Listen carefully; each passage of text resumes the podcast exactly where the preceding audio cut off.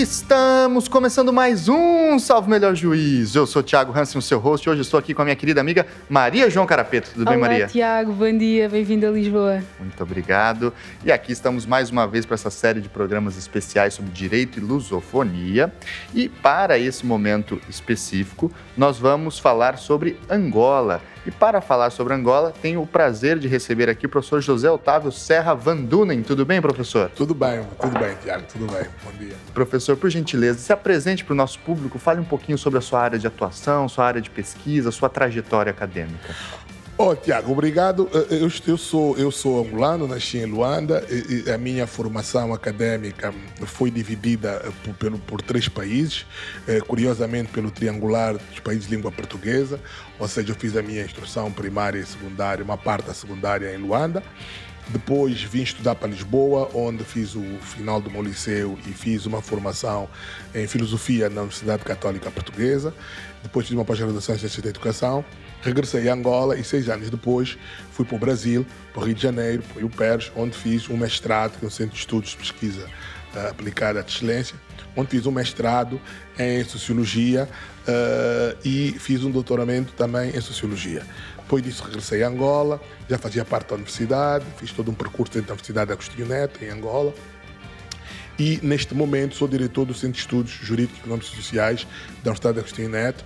Sou professor na área da Filosofia do Direito e da Sociologia do Direito.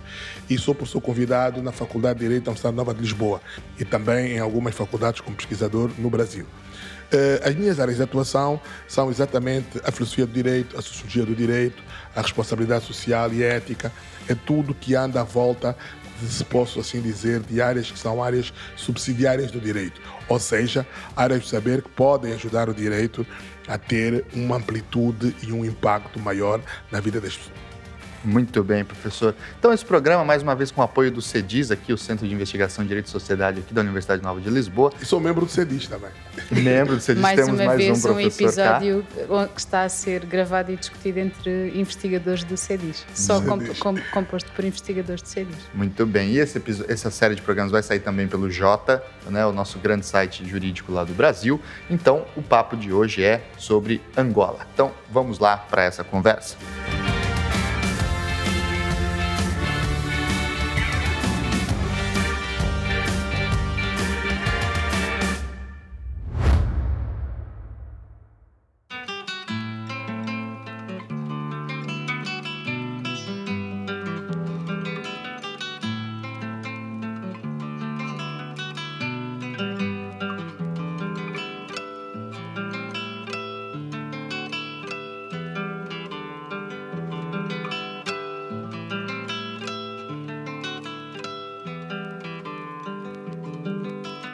Pois então, professor, é, como nos outros programas sobre países lusófonos, nós temos uma série de perguntas padrões, para a gente ter justamente a dimensão das diferenças e proximidades, eu vou refazer uma pergunta que os outros professores já também enfrentaram, que é, qual o valor do costume na ordem jurídica angolana? É possível que costumes é, enfrentem as leis nacionais? É possível que o direito se submeta às comunidades tradicionais ou há uma imposição do Estado sobre essas comunidades tradicionais em Angola? Olha, eu vou dividir essa minha resposta em duas partes. A primeira parte dizer que eh, havia no Código Civil, que é o Código Civil português, de 1966, eh, uma, uma, uma ausência do costume. Esta ausência do reconhecimento do costume como fonte de direito do Código Civil levou que alguns juristas questionassem, tendo em conta o pluralismo jurídico ou a hibridação jurídica existente em Angola, o lugar que era preciso atribuir ao costume. E, neste sentido, a, a, a nossa Constituição de 2010 tem um artigo, o artigo 7 em que reconhece o costume como fonte do direito. O que é que isso representa? O costume passa a ter uma tutela constitucional, passou a ter em 2010. A validade do costume depende tão somente da sua conformidade com a Constituição e com a dignidade da pessoa humana. O costume e a lei são colocados, passam a ser colocados no mesmo patamar, em pé de igualdade, sem que o costume se subordine sistematicamente e formalmente à lei. Ou seja, doravante é possível conceber a validade de um costume contra legem uh, ou até existir uma citação de uma lei contra costume. A questão do reconhecimento do direito constitucionário dividiu sempre os pensadores uh, nesta, nesta matéria. E podem-se distinguir aqui três principais correntes de pensamento. Uma primeira que uh, vai na linha da unificação e a codificação do direito através da supressão do direito constitucionário, ou seja, a ausência do direito constitucionário.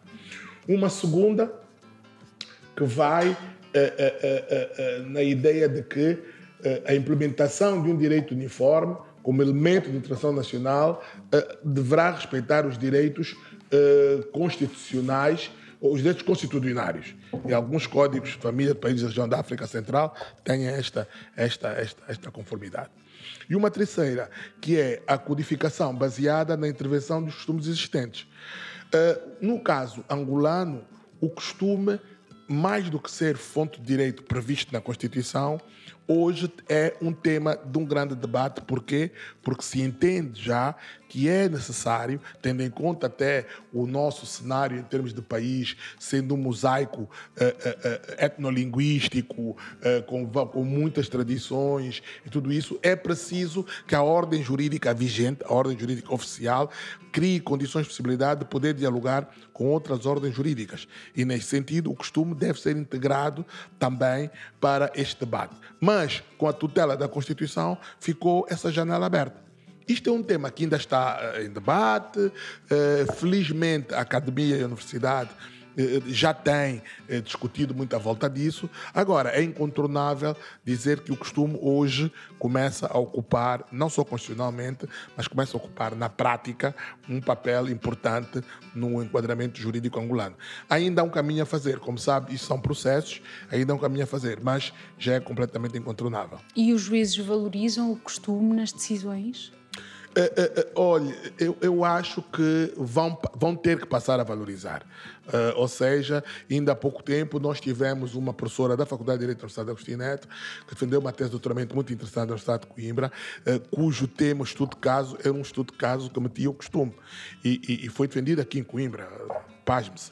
De qualquer das maneiras, acho que na formação dos próprios juízes, no Instituto Nacional de Formação Jurídica, no INES, eh, vão começar a existir, penso eu, que eles vão começar a introduzir matérias que preparem os próprios juízes para lidar com estes temas.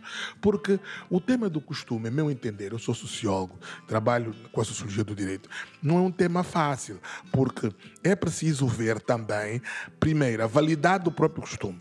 O que é que é costume? Por um lado. Uhum porque para que não, não para, para, que a gente não caia naquela ideia de que tudo é costume.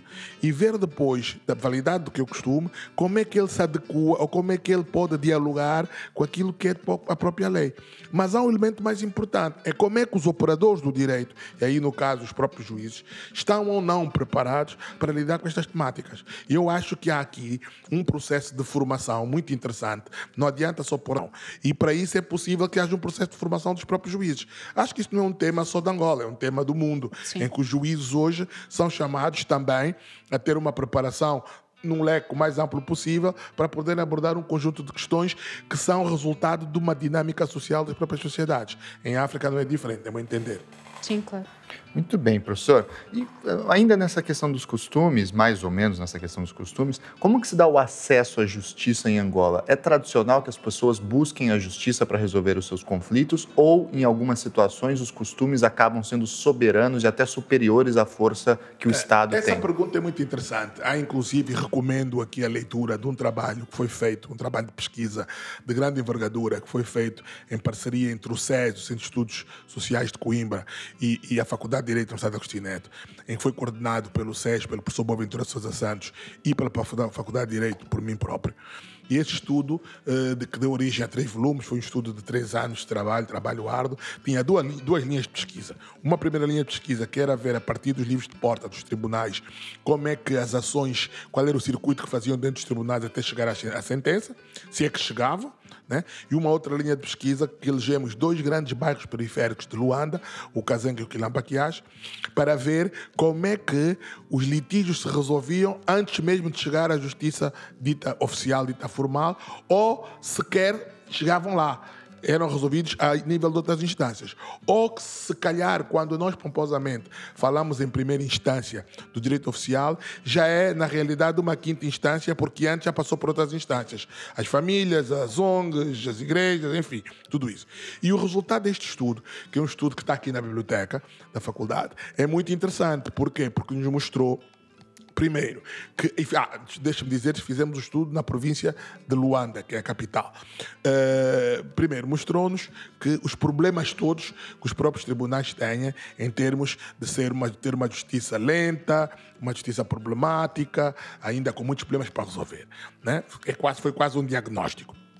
Mas, por outro lado, ah, na segunda linha de pesquisa do trabalho feito nos bairros periféricos, mostrou que grande parte das pessoas não chega sequer a, chegar, a ir à justiça formal. Até porque a justiça é cara. Então, as pessoas arranjam outras, outros níveis intermédios para resolver os seus problemas. E aí, lá está, entra muitas vezes o costume, mas é preciso ver qual a validade do costume. Agora, uma coisa é certa: as pessoas têm outras instâncias para resolver os seus problemas. E muitas vezes até têm uma circularidade entre uma instância e outra.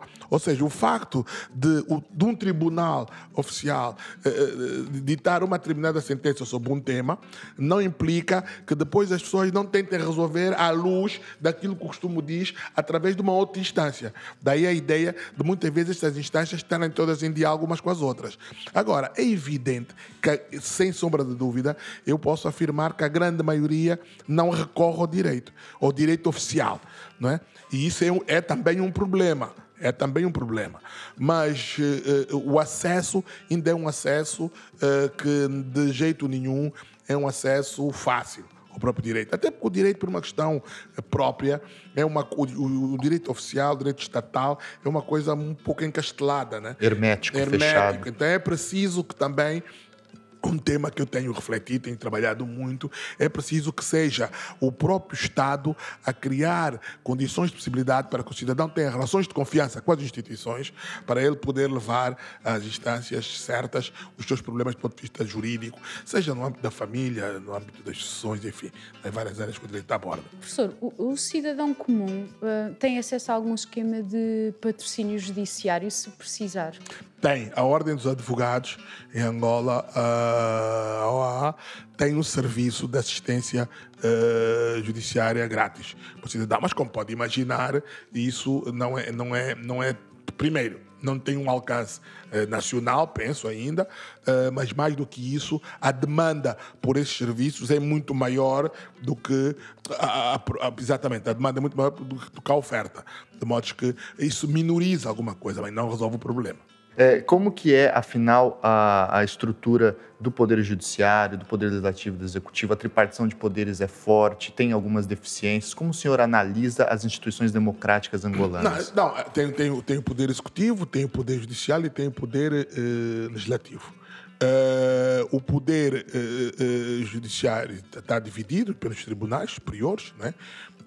O, o, o, o, executivo tem um, um, uma função muito própria que responde ao, ao nosso Parlamento, o Poder Legislativo, e a divisão é exatamente essa: o Poder Judiciário, o Poder Legislativo, o Poder Executivo. E está bem definida as competências de cada um.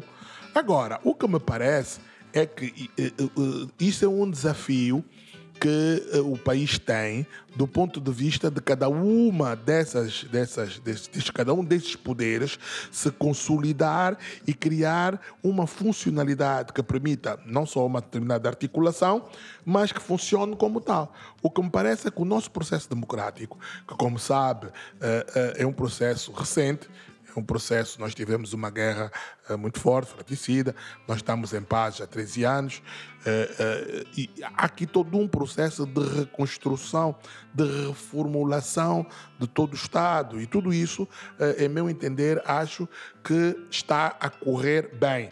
Por quê? Porque há processo, sendo um processo, como estou a dizer, eh, há passos que estão a ser dados no sentido de consolidar as instituições. Não é um processo fácil, mas esta é a rearrumação dos nossos três poderes. O voto é obrigatório em Luanda, em Angola, professor? Não, o voto não é obrigatório. E a afluência às urnas, como é que tem sido? Olha, se, se lhe falar, por exemplo, do nosso, da nossa última uh, eleição As outras últimas eleições legislativas foram em 2017, em agosto de 2017. Os nossos níveis de abstenção foram altos. Mas aí também temos que ver que os níveis de abstenção também ainda são altos, eh, porque também há uma grande literacia política. Ou seja, tudo está a acontecer ao mesmo tempo. é tudo ao eu costumo os desafios dizer, são- eu costumo dizer que nós no continente africano, particularmente em Angola, aliás tem até um artigo escrito sobre isso, eh, temos novos desafios com velhos problemas. Ou seja, nós debatemos ainda com problemas decorrentes do nosso processo eh, de independência, eh, mas debatemos já com, com desafios que são desafios contemporâneos, desafios do mundo, com desafios do mundo democrático, desafio, bem, então debatemos internamente com problemas eh, de pobreza, problemas de, de social, enfim, há um conjunto de temas que são temas da agenda atual do mundo, e nós fizemos parte do mundo, do Grupo das Nações, mas temos problemas outros que fazem com que estes processos não, não decorram da forma mais rápida que a gente queira. Agora, é evidente que as nossas sociedades também são muito politizadas. E são muito politizadas porque os problemas que as populações vivem, o problema que as pessoas vivem, eh, que vão sempre, quase sempre, desaguar num olhar político e numa postura política, tem a ver com problemas do cotidiano, tem a ver com problemas do dia a dia.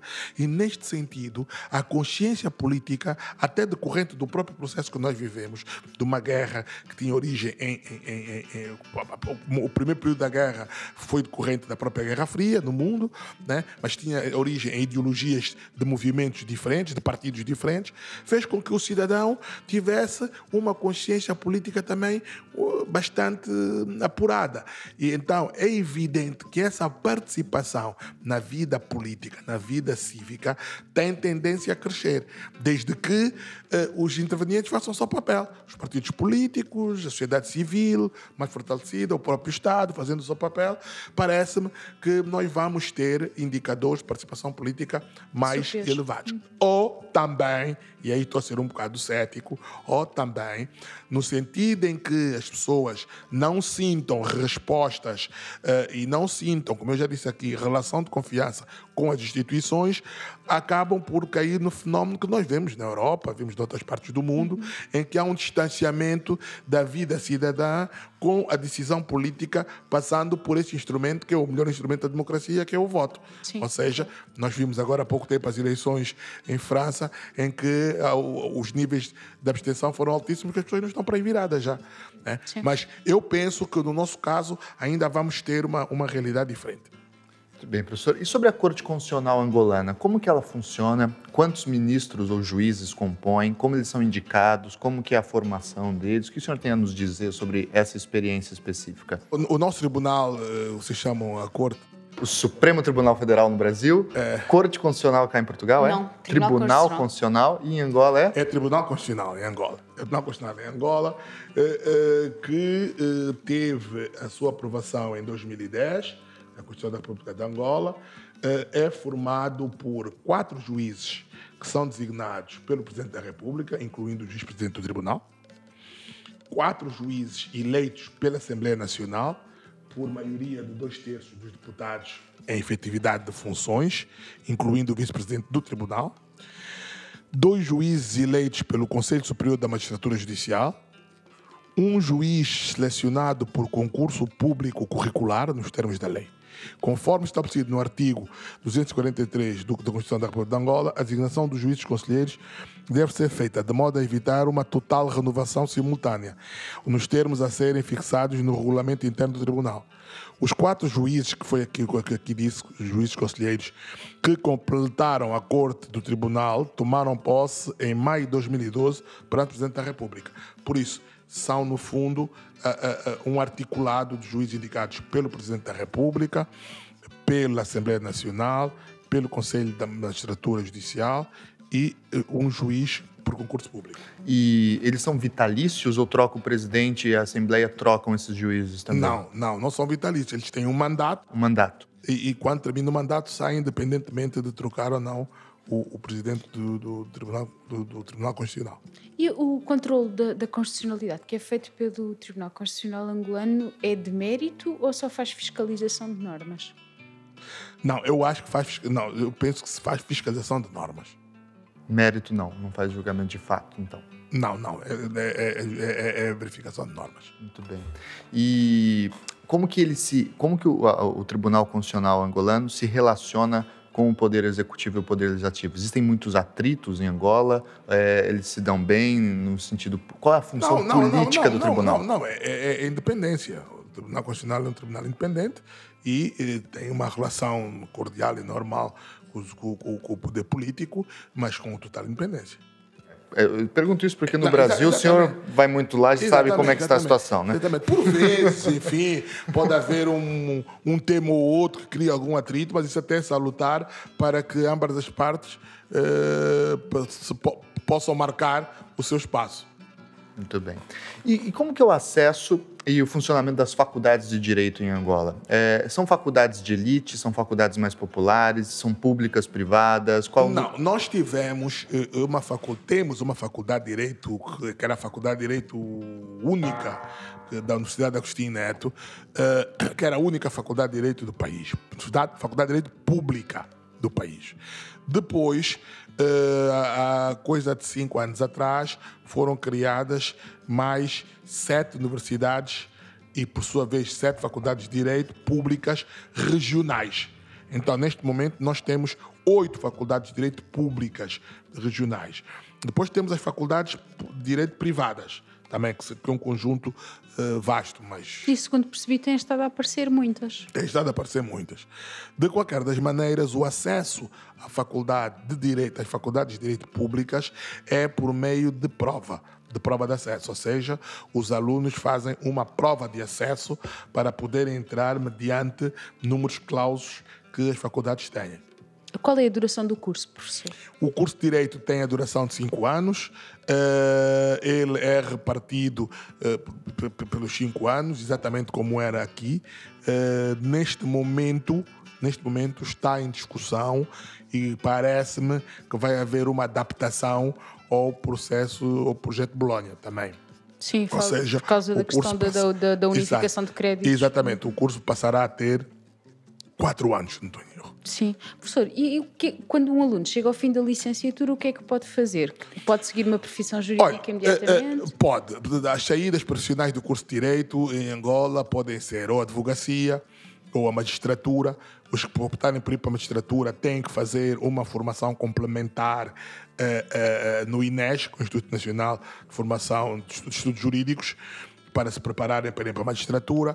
Os que optarem por ir para a advocacia têm que fazer um estágio. E esse estágio é um estágio com avaliação final que é dado pela Ordem dos Advogados, angolana, OAA. E depois podem ser consultores jurídicos, enfim, podem seguir várias carreiras, como de resto é, no, é aqui também, eh, está em aberto. A grande maioria, eh, segundo, segundo nos parece, vai para, profissões liberais e para a advocacia. Mas, de qualquer das maneiras, há também uma procura muito grande para a área da magistratura. Muito bem. E como é o corpo é, de magistrados, procuradores em, em, em, Angola? Eles tradicionalmente vêm das universidades públicas? É, como que é a circulação dessas pessoas nessas, nesses cargos? Pessoas de, de, de, de, baixa, de baixa renda conseguem ascender a esses cargos? É, é, tradicionalmente ocupado por uma elite? Como que é Não, essa vamos questão? Vamos lá ver. O, o, toda, toda, toda, toda essa questão, como colocou, tem a ver com um processo sociológico, puxando aqui a brada para a minha sardinha, que passa também pela forma como o acesso ao conhecimento e o ensino se vai democratizando. É evidente, se pensarmos há 15 ou 20 anos atrás, era uma elite que tinha acesso às faculdades de Direito e que depois, por sua vez, ia para os tribunais superiores e não só uh, ocupar esses lugares. Ora, nós tivemos uma massificação do ensino. Ou seja, nós, neste momento, estamos até a lutar uma, um equilíbrio entre, entre a massificação e a qualidade.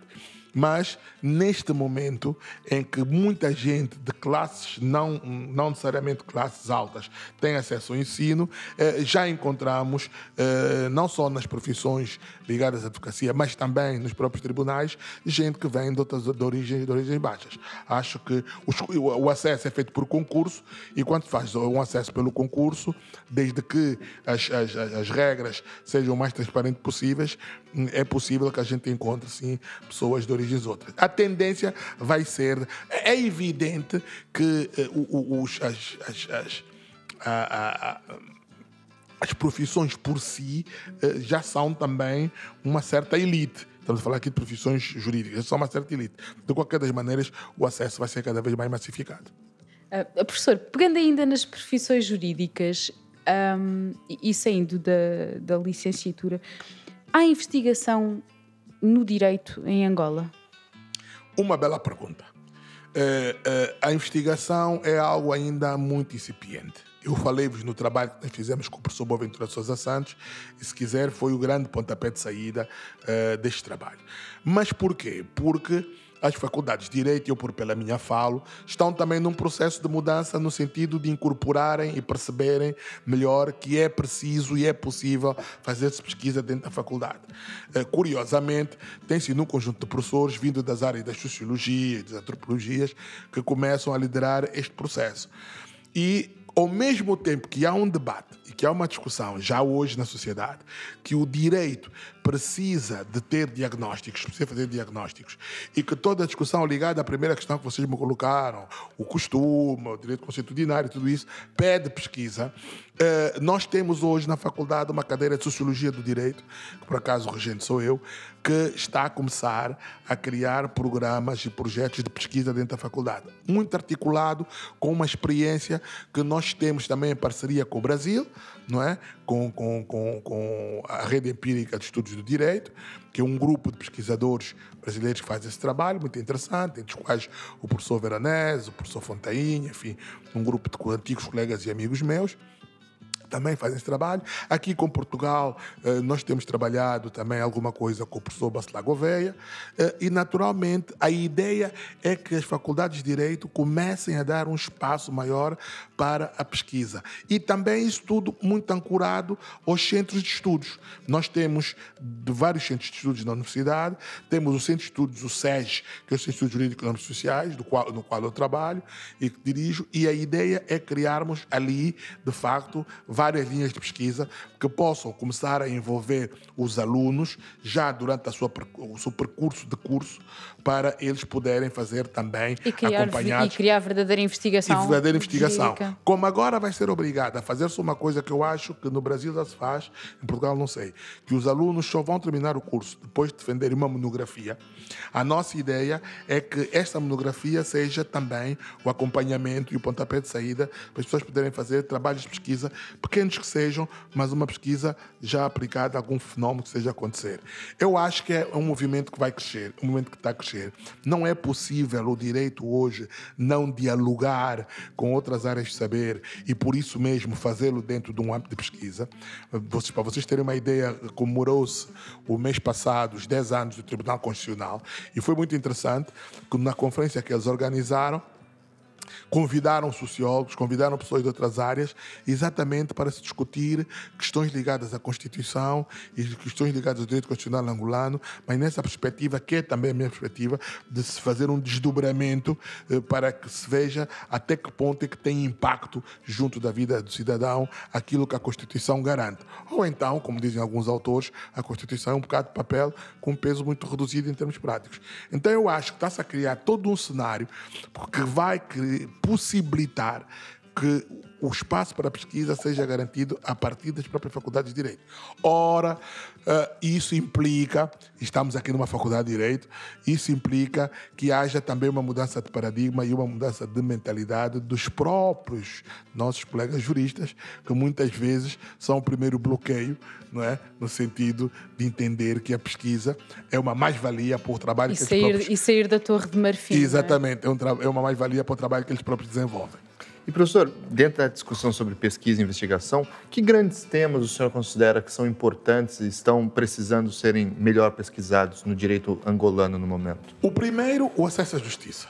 Acho que é preciso discutir como é que isso acontece de facto, do ponto de vista nacional, eh, com as características todas envolventes neste processo, acesso à justiça. O segundo tema, que sem, aliás, estou a enumerar temas, mas sem são todos importantes.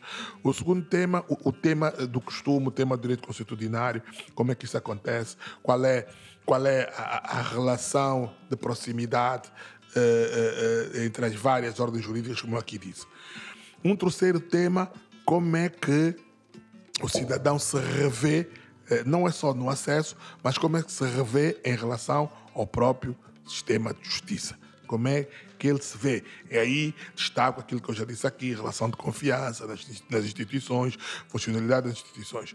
Um outro tema muito interessante, que é até um tema desafiante, o Brasil já faz muitos estudos sobre isso, é ver a funcionalidade dos tribunais por dentro. E aí fazer aquilo que se costuma chamar eh, pesquisa eh, participante, ou seja, como é que acontecem os, os, os, os, julgamentos, como é que isso se faz, como é que os tribunais funcionam do ponto de vista da sua organização, mas também do ponto de vista da sua funcionalidade prática. Para quê? Para que a gente possa depois ter um diagnóstico real sobre o que é que acontece do ponto de vista do direito da justiça e não ficarmos só pela arrumação muito bonita das nossas instituições, né, da nossa instituição jurídica, possa assim chamar, né? mas depois a gente não sabe o que é que está por trás, o que é que acontece de facto. Eu penso que são estes grandes temas que, uh, que carecem de pesquisa e de estudo e reflexão. E eu agora tenho que fazer aquela pergunta que anda. E, é sempre a rapariga a fazer esta pergunta. Mas é, é que faz por sentido. evidência. Professor, e qual é que é o papel das mulheres uh, na sociedade jurídica angolana. As mulheres têm acesso às profissões judiciais? Existem mulheres doutoradas em direito em Angola? Completamente, completamente. Uh, as mulheres hoje no meu país têm um papel muito importante. Elas estão presentes em todas as instituições, uh, têm desde, desde o parlamento, o governo, há um equilíbrio já muito grande uh, e na, na, nas áreas jurídicas não é diferente. Nós tivemos e temos eh, na Faculdade de Direito, por exemplo, eu poderia chamar que um, um dos nomes sonantes da história da nossa faculdade foi a professora Maria do Carmo Medina, já falecida, uh, que uh, foi não só uma das fundadoras da faculdade, mas através dela um conjunto de professores e professoras tiveram acesso à nossa faculdade. É evidente que isto do género também é um processo. De qualquer das maneiras, temos. Ah, eu acho até, sem, sem medo de errar, que do ponto de vista de número de alunos, temos mais mulheres que, que homens na, na faculdade. É tradicional haver mais mulheres Aliás, e que é uma mudança de paradigma. Eu não sei se está a acontecer o mesmo no Brasil, porque é. uh, aqui em Portugal, sim. É. sim. E, e, e temos mais. mulheres juízes hoje, mulheres advogadas, temos mulheres a fazer os seus doutoramentos. Este é um tema que está a ter. está, está a ser muito rápido até. Que bom. E professor, é, aí para nós encerrarmos a nossa conversa, o que, que o senhor sugere para o nosso ouvinte brasileiro, português, moçambicano, enfim, os nossos irmãos de língua, que queiram conhecer mais sobre a cultura jurídica angolana? Quem eles devem ler? Que autores são os clássicos angolanos que o senhor recomendaria para nós? Tirando o próprio. Tirando, é claro, o nosso próprio, o próprio entrevistado. Não, eu acho, eu acho que uh, uh, temos, temos tido, temos autores uh, mais antigos, temos autores mais novos dos mais antigos, eu recomendo lerem o, a obra do professor Raul Araújo, professor Raul Araújo, que é juiz do Tribunal Constitucional e é professor uh, catedrático da Faculdade de Direito da Universidade Agostinho Neto, que tem toda uma obra virada para o direito constitucional uh, muito interessante. Na área do direito, do direito financeiro, direito financeiro e direito fiscal, a professora Elisa Rangel, também tem uma obra muito interessante. Na área do direito administrativo, temos vários. Temos o professor Carlos Feijó, que é professor convidado aqui da Universidade Nova, que fez aqui o seu doutoramento. O professor Carlos Teixeira também. Eh, e depois temos na área do direito penal a professora Luzia Sebastião, eh, que trabalha e que está a trabalhar agora eh, numa linha muito interessante, foi, foi objeto do seu trabalho de doutoramento, exatamente sobre o direito costumeiro na ótica do direito penal. Eh, uma tese de doutoramento defendida em Coimbra, também muito interessante. Depois temos uh, autores mais novos uh, que eu recomendaria, o professor Esteves Hilário, o professor Beija Satula, enfim, que é uma geração mais nova, mas que começa já a despontar e começa a ter obra criada. E eu penso que é importante também para os ouvintes brasileiros saberem que grande, algumas faculdades de direito angolanas, mas nomeadamente a Faculdade de Direito da Universidade Agostinho Neto, têm protocolos e desenvolve trabalhos com universidades brasileiras, nomeadamente a Universidade Federal uh, de Pelotas, tem um grupo de pesquisa muito interessante sobre imagens da justiça, que é um trabalho que já vem de 2010, já deu espaço para se publicarem dois livros sobre imagens da justiça com estudos feitos eh, no Brasil e em Angola. É um trabalho muito interessante. No Brasil, coordenado pela professora Maria Cília Leite. Eh, eh, eh temos eh, relações com a UERJ, enfim, eh, temos relações com a rede de estudos empíricos do direito. Há todo um trabalho, há toda uma parceria muito interessante com o Brasil que é preciso pesquisarem para chegarem lá e para saberem, e aí vão ter a facilidade até ter acesso a trabalhos que nós próprios publicamos também em conjunto sobre os nossos países. E já agora articular com o que a gente faz também com a Faculdade de Direito da Universidade Nova de Lisboa, que é a primeira faculdade em Portugal que criou num dos seus mestrados uma cadeira de direitos africanos e que é, é, é, é com muito, bastante sucesso, que tem segundo muito sucesso. dizem, sou suspeito que tem muito sucesso. é verdade, como, mas que, como espectadora e, exato, e mas que tem, todos os anos tem uma tem, procura sim. muito grande de alunos que vêm de outras paragens, de outras geografias da Europa e do mundo para cá fazerem o seu, o seu, a sua cadeira de direitos africanos e que estamos a preparar com os melhores trabalhos dos últimos dois, três anos, estamos a preparar o primeiro livro exatamente sobre direitos africanos que será composto por trabalhos escritos por alunos que frequentaram aqui, em que eu e o professor Carlos Feijó somos os regentes da cadeira.